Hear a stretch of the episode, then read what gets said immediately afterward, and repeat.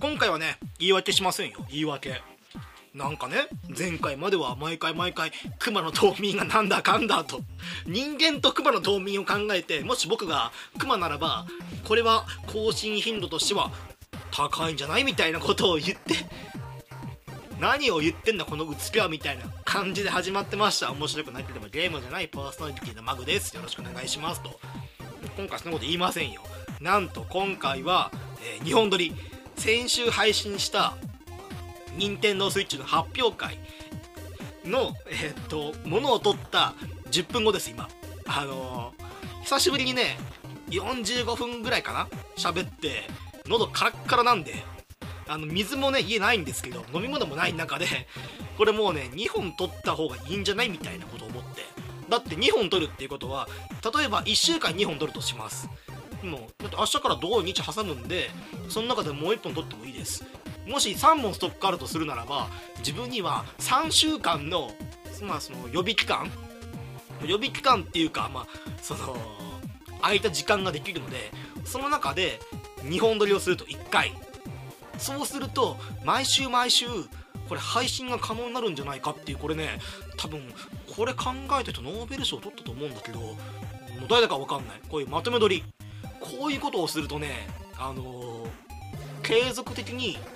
ポッドキャストが作れるんだっていうのをこれはね最近知って。おかしいな。1年半やってたはずなんだけどな。そういうところに1ミリも気づかずに僕純真無垢なんで1本撮ったら1本編集して1本を上げて1週間休むと思ってたものだったんでまとめて撮るっていうのを今初めてやってます。なんであの、これねまとめて撮らない理由っていうのが実はあってこれねかっこいいねこのラジオの DJ ポッドキャスター。そのパーソナリティはねその1回1回にその自分の精神であるとか心臓を削ってこの魂を込めて喋ってるから1回とその今すごいね1回をって。1回取ると疲労がすごいと。いうことを言うらしいんですけど僕の場合はあの1回取るとお腹減っちゃってもう取れないんだよねもう。もうお腹減ったってなってもうこれが一番ダイエット方法だと僕思ってますよ。喋るっていう。でしかも喋りながらも前回なんかその任天堂スイッチのそのコントローラーっていうかまああの新しいゲームワントゥースイッチこの画面を見ずに相手の目と目を見ているそのコミュニケーション的なゲームの中のその食べ放題っていうゲームの説明の時にそのジョイコンをジョイコンと見立てたマイクマイクじゃないやあのボールペンを持ってでこれを口から5センチのところにボールペンを近づけてでもぐもぐもぐもぐもぐってもうやってる僕ね。あの愛おしい。違う愛おしいんじゃない。あの変な動きを交えながらずっと喋ってるからあのちょっとなんか、えー、太ってきたしダイエットしなきゃなとかいう風なことよりも僕も全身を使って喋ってるからもう全身を使ってももうこれが新しいエクササイズだっていうぐらいには消費カロリーをね無駄に使ってると思ってるのでどうしてもねなかなかあのー、1回40分50分喋るとてかね1週間の中で1人で40分50分を連続して喋るっていう機会はなかなかないと思うんで。で今回これ2本撮りっていうことは前回まあ15分前に40分撮った後にインターバル15分を挟んでまたなんか30分ぐらい喋るっていう。これがね僕の体力がどこまで持つかっていうのは結構見どころです。であの毎回ねポッドキャスト撮った後っていうのは例えばそのポッドキャスト最初1本目撮り始めた時のテンションが15から20だとするとそこからググーッと上がって全部撮り終わった頃には頭の中が頭の中のテンションそのアドレナリンの数値が100だと1から0から100だとすると50か、まあ、80があるんですよ。50から一気に飛んで80ぐらいあるんです僕の中では。その中でふーっと15分置いて下がったところでまたいきなりポッドキャスト撮るっていうと60からスタートするっていう。もう僕ね 自分のテンションとかは把握してるんでこの5分間でどう考えてもさっきその15分前に撮ったものと比べてテンションの上がり方がおかしいっていう。できるだけねこのポッドキャストを撮り始めた時撮り始めた時っていうのはその聞こえやすい音音その声っていうかまあまあまあ本当なんかちょっと申し訳ないんだけど早口な上に滑舌が悪いっていうその二重苦ね。この二重苦を抱えながらこのポッドキャスト。でしかもその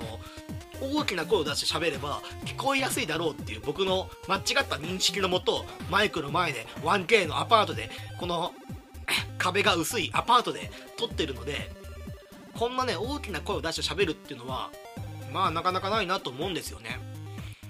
なんでこれね今えー、っと開始5分でこのテンションなんであと10分して僕がどんなテンションでやってるかっていうのは全く分かんない。未知の領域。の中で今回えー、っともう疲れちゃった。ちょっと早いな。体力がないな。喋る上での体力全くないな。中で今回紹介したいこと。これもねまた任天堂絡みなんだけれどもまあ聞いてってください。今回ゲームなのかな、まあ、紹介したいことっていうのはこちらです。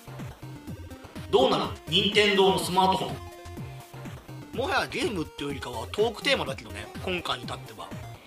えー、っと今回はね任天堂のスマートフォンゲームについてちょっと喋ってみようかなって思いますと。いや決してね。決して去年の12月に配信された「スーパーマリオランド」をダウンロードっていうか配信当日にダウンロードして1200円の課金をしたのにもかかわらずゲームを遊びっぱなしでポッドキャストで取り上げられなかったからといって今1月13日にしかも1週間後なんで1月20日ですよもう。1月20日に今更スーパーマリオランのこと取り上げるのはどうかな。じゃあスマートフォンこの任天堂が去年出したスマートフォンゲームをえー、っと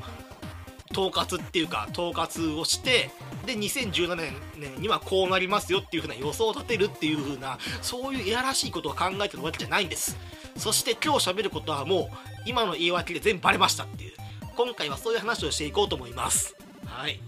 最初にねあの論点まとめをねあの結論を先に言うっていうかこういうこと話しますよっていうのを宣言した方がいいのかもしれない。えっと何の話してんしてんだこいつ。っていうわけでえー、っとねまあまあスーパーマリオランド買いましたと。まあその前に2016年っていうのは任天堂にとって結構大きな転換期を迎えたようにも思います。僕の中で。っていうのも今まで任天堂っていうのは自社の IP 自社の IP って言い方正しいのかな？自社の持っているゲームっていうプラットフォームの中でしかゲームを出しませんよソフトを出しませんよっていう風な考え方から2016年っていうのは2016年っていうのはかなり逸脱した行動をとったのかなと思います。それの一番最初初めっていうのが2016年のアプリ。これがね音出るかな？出ない。ミートモ任天堂が発売したコミュニケーションツールですね。えー、っとまあ、自分そっくりのアバターを作って、まあ、どんなアバターでもいいんですけどね。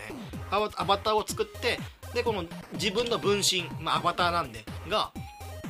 その操作してる操作をしているスマートフォンの持ち主に対して私ってまあ、どんな本が好きですか？どんな食べ物が好きですか？とか、まあ、そういうプロフィール的な部分から、まあ、子供の時初恋の人はどんな人でしたか？みたいな。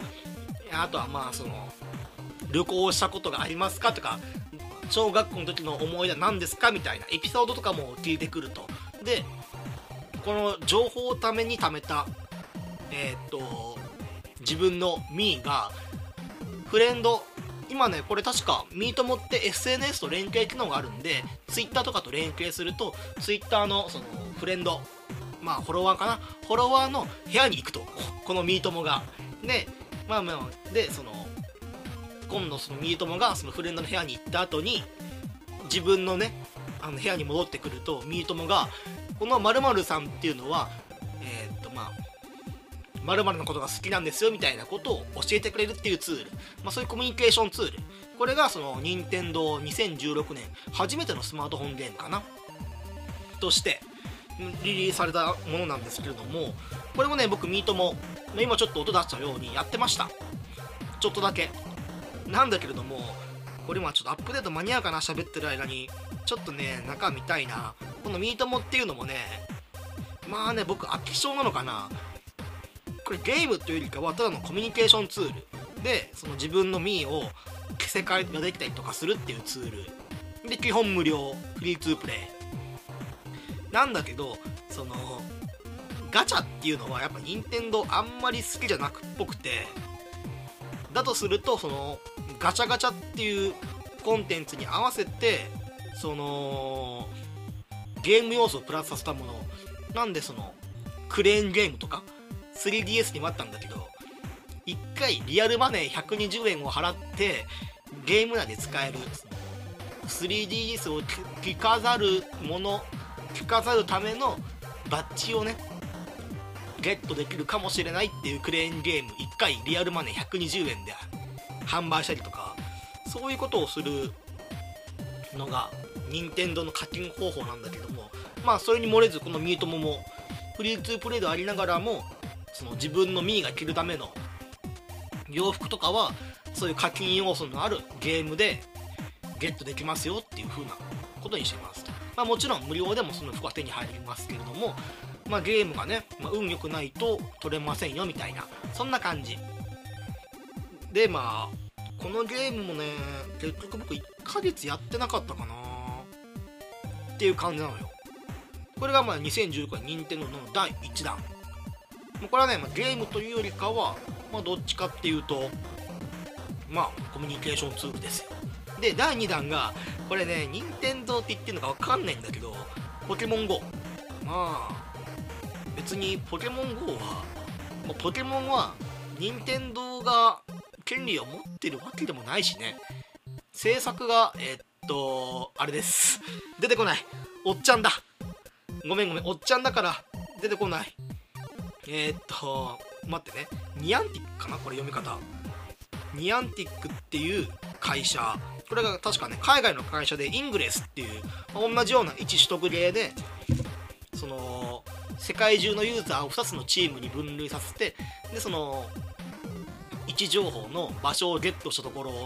がその赤チーム青チームの領域になってで、まあ、世界中で今青チーム赤チームどちらがその領域を広く持ってますかっていう実際の地図と、まあ、GPS 機能を合わせたゲームイングレスの、まあ、進化版かな。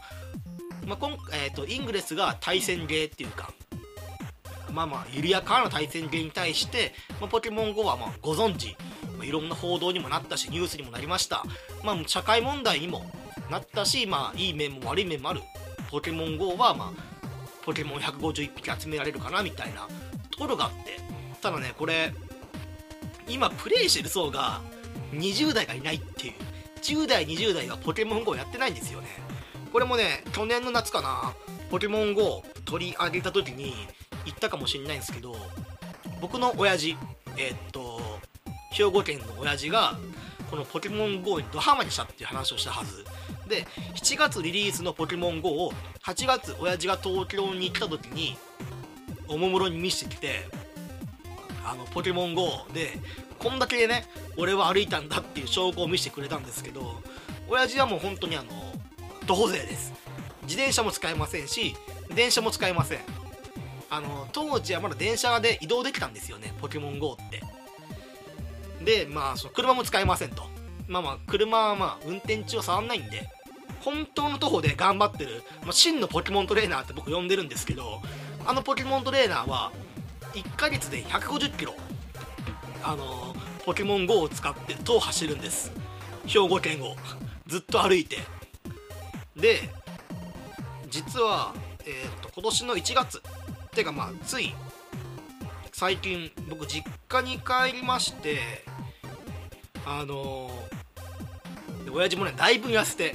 ていうかポケモン GO 配信された1ヶ月で150キロ歩いておっさんなんですよ。ポケモントレーナーなんですよ。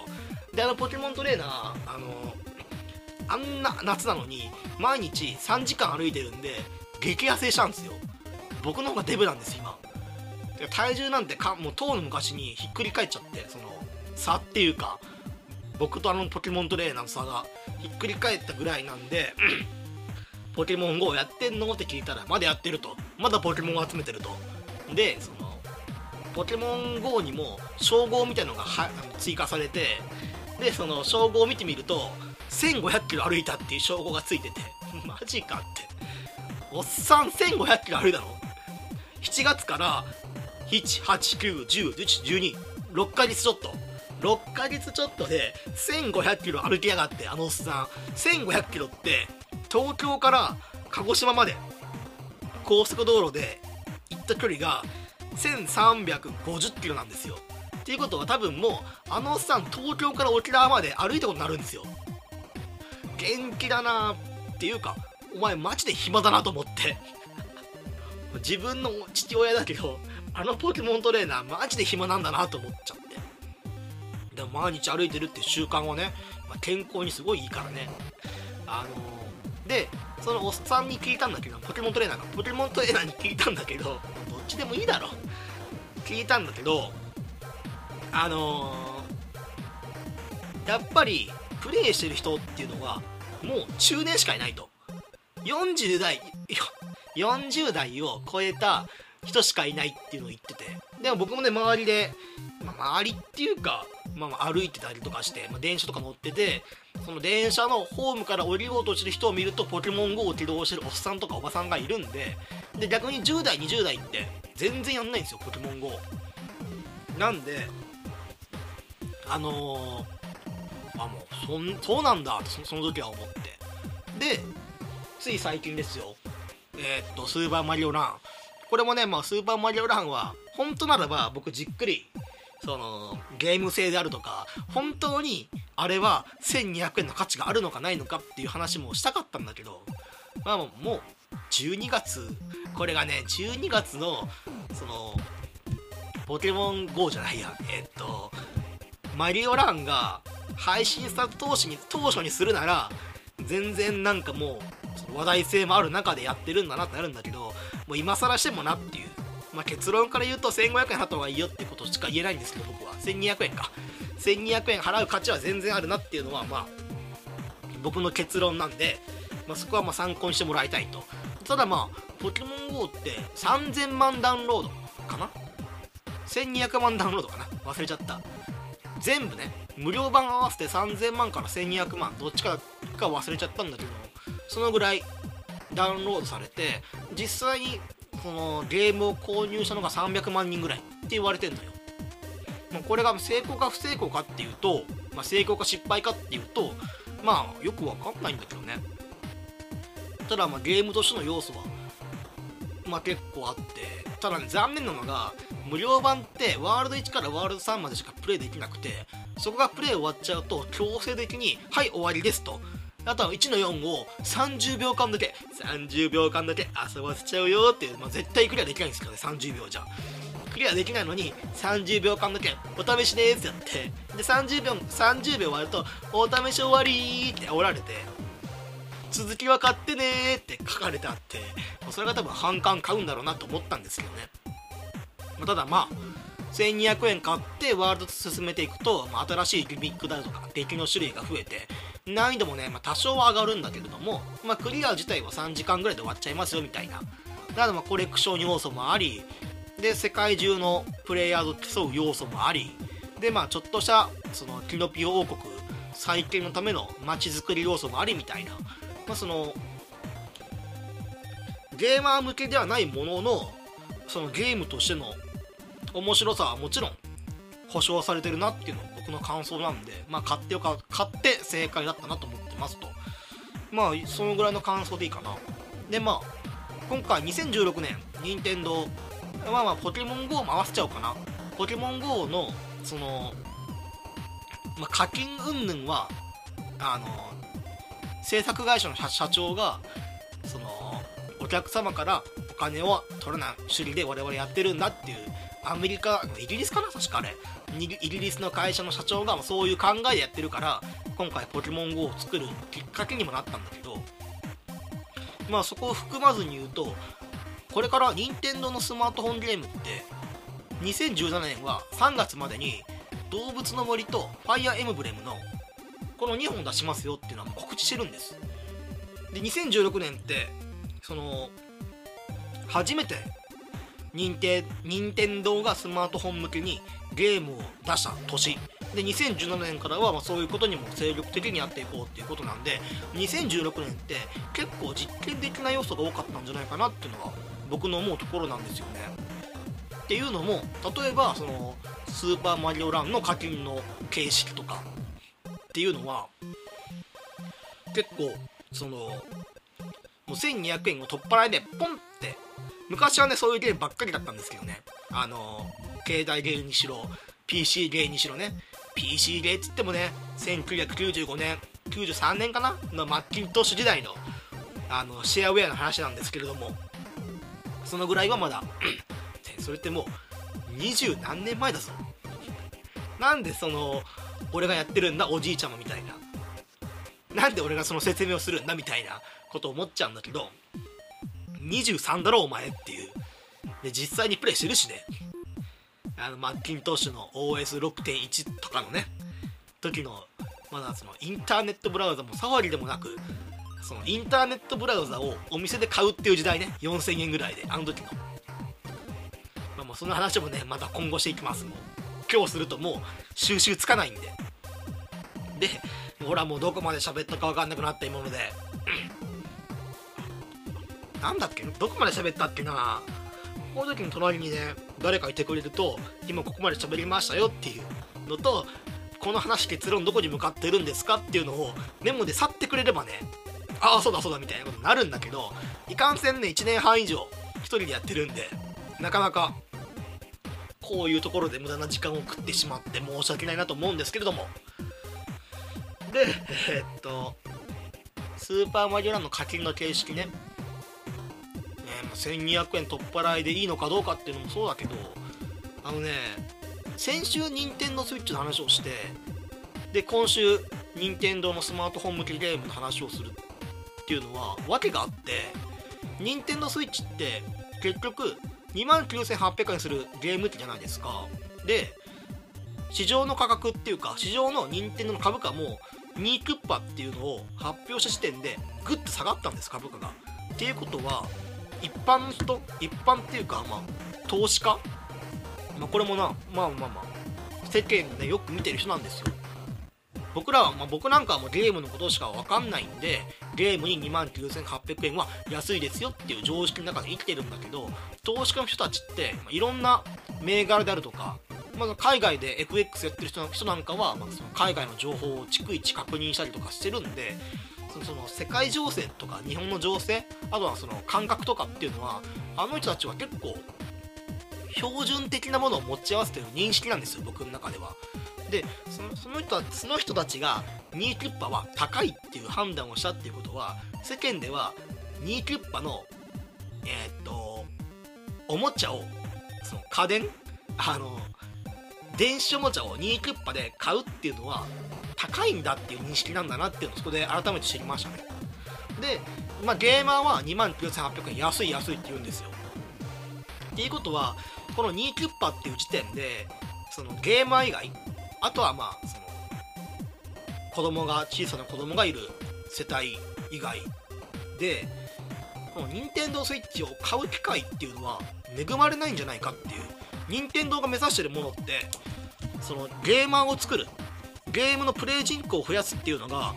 10年ぐらい15年前ってかだいぶ前からの任天堂の戦略なんだけれども多分ねも家庭用ゲーム機据え置き機をゲーム以外に買わせるのってもう任天堂が無理って判断したのかなって思ったんですよね。この2016年のスマートフォンの流れって。その何て言うのかな？任天堂スイッチはもうゲーマー専用機。ゲーマーと子供。と家族。でただ単身者。日本ってもう今単身者が多いんでこの単身者にゲームをどうやらせるかって考えた時にもうそのちょっと前であればねちょっと前であれば任天堂 d s が大きく流行ってで中年層にその任天堂 d s まあ、例えば、まあ、脳トレから始まって脳トレを入り口としてじゃあせっかくならば他のゲームも買ってみようかみたいな感じでちょっと高年齢向きなゲームとかが売れたりとか、まあ、普段ゲームをしない層に向けて任天堂ドックスがすごく売れましたよみたいなニュースはすごくあるんですけれどもその一度10年前にゲーム体験をしたユーザーたちが消えちゃってるんですよね完全に。で今 Nintendo3DS が入り口になるかどうかって言われたら多分 Nintendo3DS は入り口にならないと。これ何が関係してるかっていうとスマートフォンアプリゲームが関係してると。と僕は勝手に思って思い込んでるんですよね。単純に任天堂のゲームをしなくてでそのスマートフォンアプリゲームの方に流れてると。じゃあ任天堂としてはもう任天堂スイッチではもうゲーマーと家族。で、えー、と 3DS はまあその若者向け。で間に入ってしまった単身者の中年男性中年女性をどう取り込むか。この中年男性中年女性っていうのも40から50ぐらい後半ね。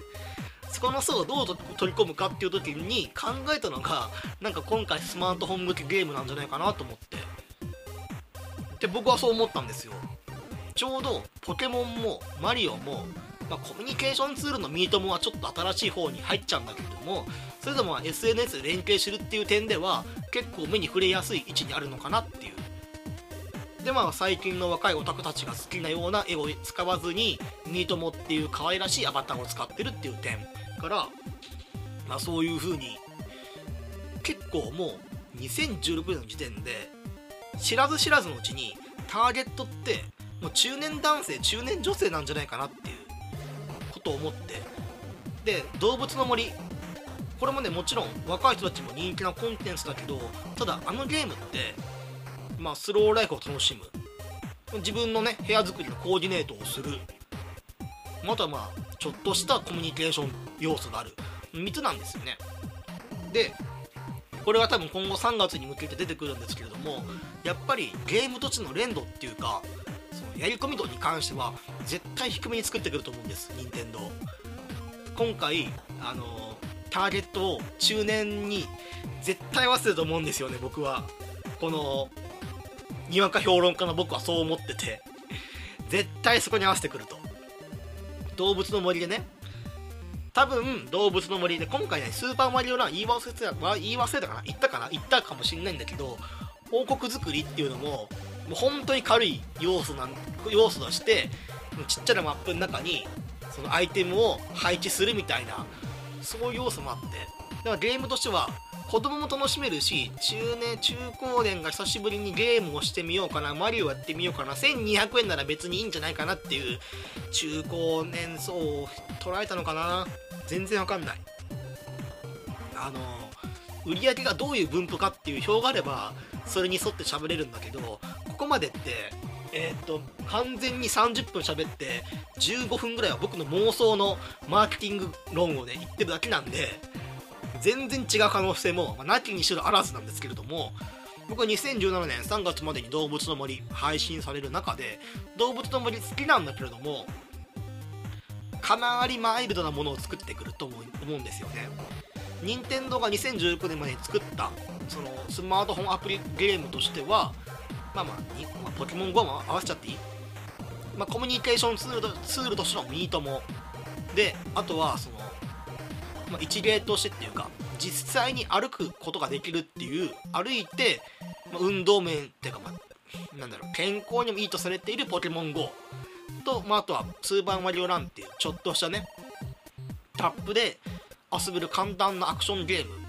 っていう入り口を任天堂は1年間かけて作ったのかなと思うんですよね。そういう風なことをなんかね急にお告げのように思っちゃって。っていうことは次の動物の森はどうなるかなと思ったら多分部屋をコーディネートするっていう要素はあると思うんですよ。ただ部屋をコーディネートするにあたってそのたた多分自分のミーにアイテムを持たせてで街を歩いてるとそのすれ違い通信ってわけじゃないんだけどそのユーザー同士が勝手に通信をしてでその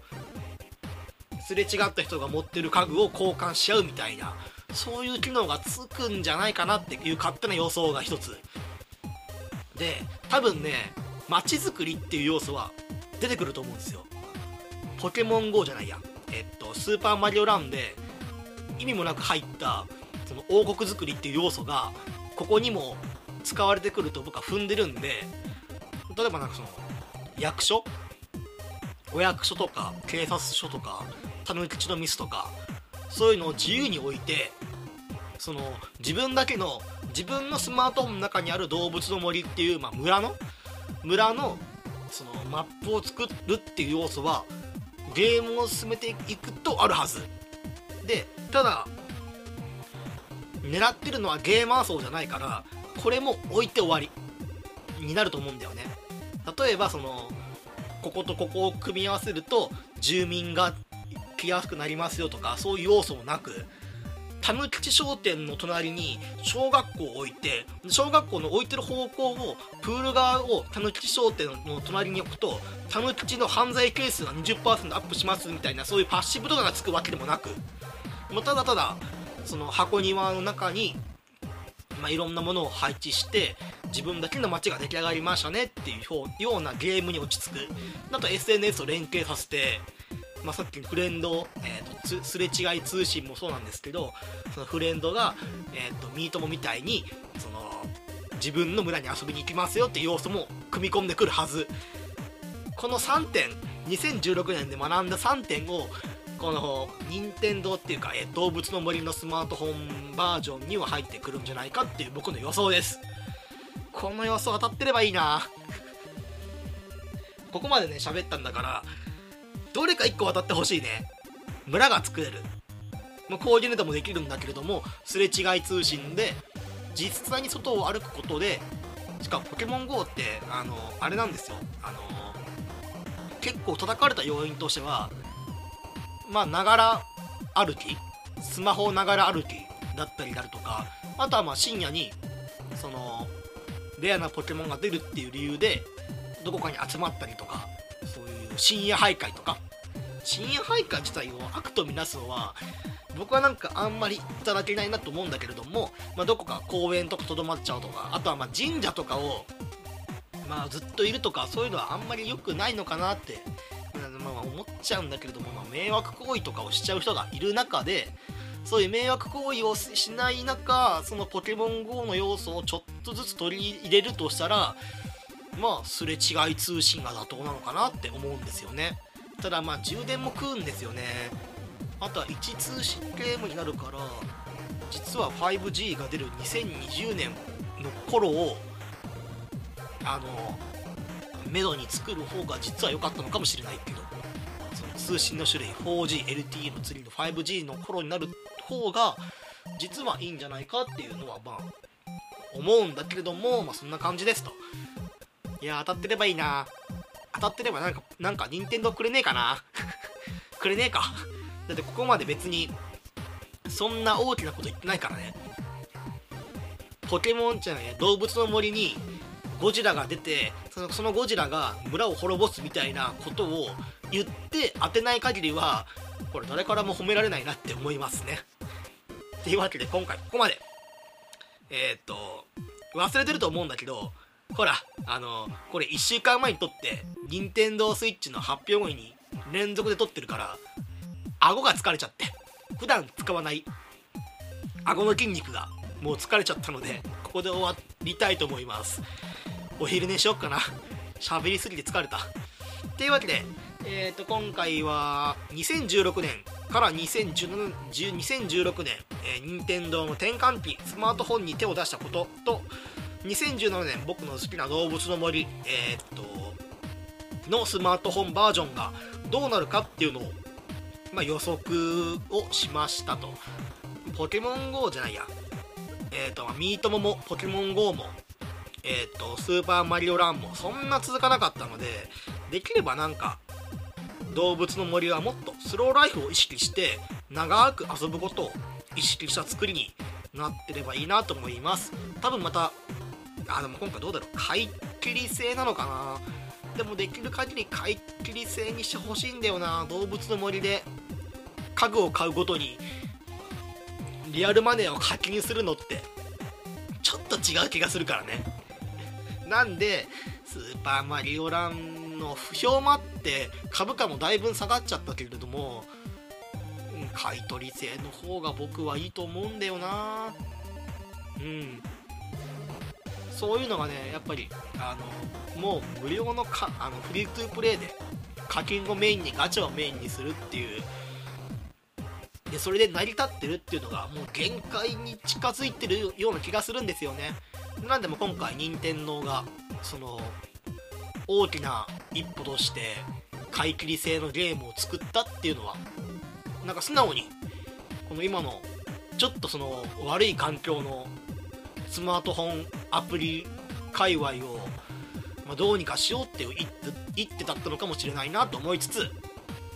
まあ今後出てくる動物の森がどんなゲームになるかめちゃくちゃ心配ではあるものの期待はしていきたいと思いますと。そんなポッドキャストのツイッターはえっ、ー、とこちら。えっ、ー、と P が大文字アカウント名。PODCAST アンダーバー GAME P が大文字。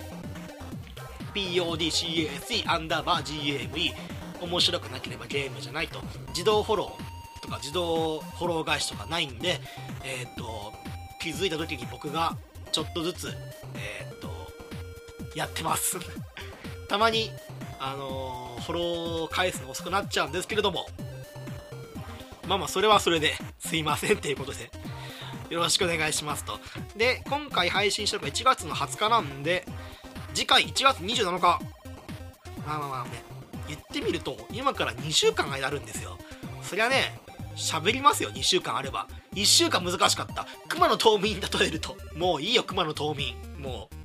というわけでありがとうございましたまた来週1月27日にお会いしましょうありがとうございました